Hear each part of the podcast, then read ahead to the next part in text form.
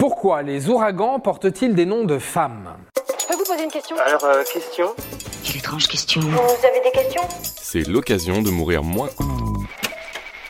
Katrina, Maria, Rita, Sandy, Irma, Carmen, tous ces noms féminins sont aussi des prénoms d'ouragans ou de cyclones tropicaux. Mais d'où vient cette drôle de manie de lier les femmes à des catastrophes? Eh bien, je vais tout vous expliquer. Pourquoi les ouragans portent-ils des noms de femmes? Eh bien, déjà, sachez que c'est faux. Du moins, ce n'est plus le cas depuis de nombreuses années, depuis 1979 exactement. Mais avant de parler des femmes, on va déjà s'intéresser à un truc très bizarre. Pourquoi donner des noms de personnes à des phénomènes météorologiques? Le petit Gaulois a un nom de héros du genre euh, Joe Malix. Pour bien comprendre, il faut savoir qu'il y a deux entités qui s'occupent de ça. D'un côté, il y a le service météorologique de l'Université libre de Berlin. Ça, c'est pour la partie européenne. Et c'est eux qui donnent les noms des ouragans, tempêtes, anticyclones, etc.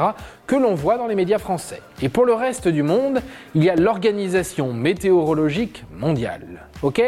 Mais on ne sait pas toujours pourquoi on utilise des prénoms. Patience, ça arrive. On utilise des prénoms pour nommer les ouragans, parce que c'est plus simple, tout simplement. C'est incroyable ça Et ce n'est pas moi qui le dis, c'est l'Organisation météorologique mondiale, justement. Écoutez, un nom est beaucoup plus facile à retenir que des chiffres et des termes techniques. Accoler un nom à un cyclone tropical facilite le travail des médias, renforce l'impact des avertissements et accroît la préparation des populations. C'est ce que je vous avais dit, c'est tout con, mais c'est très efficace. Maintenant qu'on sait le pourquoi des prénoms, on voudrait bien savoir le bail avec les femmes. Et malheureusement, c'est bel et bien une histoire de sexisme. Pourtant, au départ, on commence à nommer les ouragans avec les noms des saints du jour. Puis, vers la fin du 19e siècle, un météorologue australien commence à le faire avec des politiciens qu'il n'apprécie pas. Pendant la Seconde Guerre mondiale, les marins américains baptisent les cyclones d'après les noms de leurs femmes ou de leurs petites copines. Et tout ça, eh ben, ça va se systématiser jusqu'en 1979. Ils utilisaient des prénoms féminins parce que les ouragans leur rappelaient les sautes et les changements d'humeur de leurs femmes. Oui, oui, oui, on est clairement au Moyen Âge.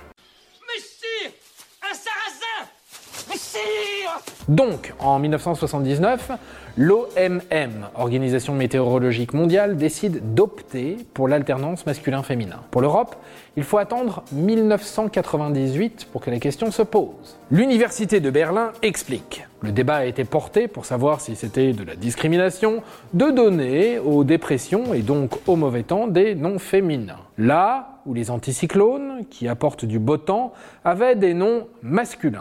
Du coup, maintenant c'est aussi l'alternance masculin-féminin. Bon, il y a une dernière chose qui reste en suspens. Comment est-ce qu'on choisit les prénoms? Eh bien, c'est tout simplement cinq listes de prénoms avec un prénom par lettre de l'alphabet. Et on déroule.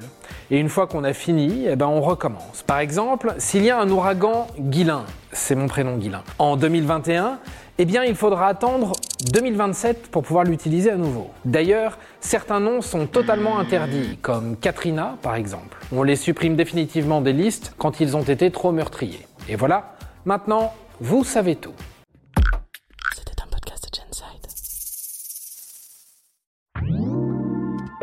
Avant de partir, attends, j'ai un truc à te dire. Viens découvrir notre podcast sexo, S'exposer.